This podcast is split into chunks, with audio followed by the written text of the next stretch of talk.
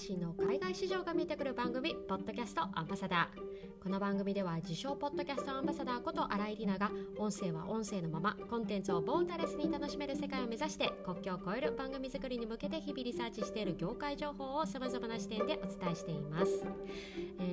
は先週に引き続き特別放送の後半編をお送りしたいと思います、先日プロアナウンサーそしてボイシーのパーソナリティでもいらっしゃる鹿島田千穂さんにインタビューをしていただきました、え、先週の金曜日5月の7日に前半の海外生活編がリリースされたんですが今回はその後半です。テーマは音声メディアについて、えー、私が普段実施をしているボイシーやポッドキャストアンバサダーとしての活動内容に、えー、フォーカスをしていただいて、今後の音声配信の行方についてもお話をしています、えー、実はインタビューの後半なかなかうまくまとめて言えなかったところも振り返るとあるんですがインタビューを受けるのもまあ練習、まあ、業界のプロに壁打ちできる貴重な経験をさせていただきました、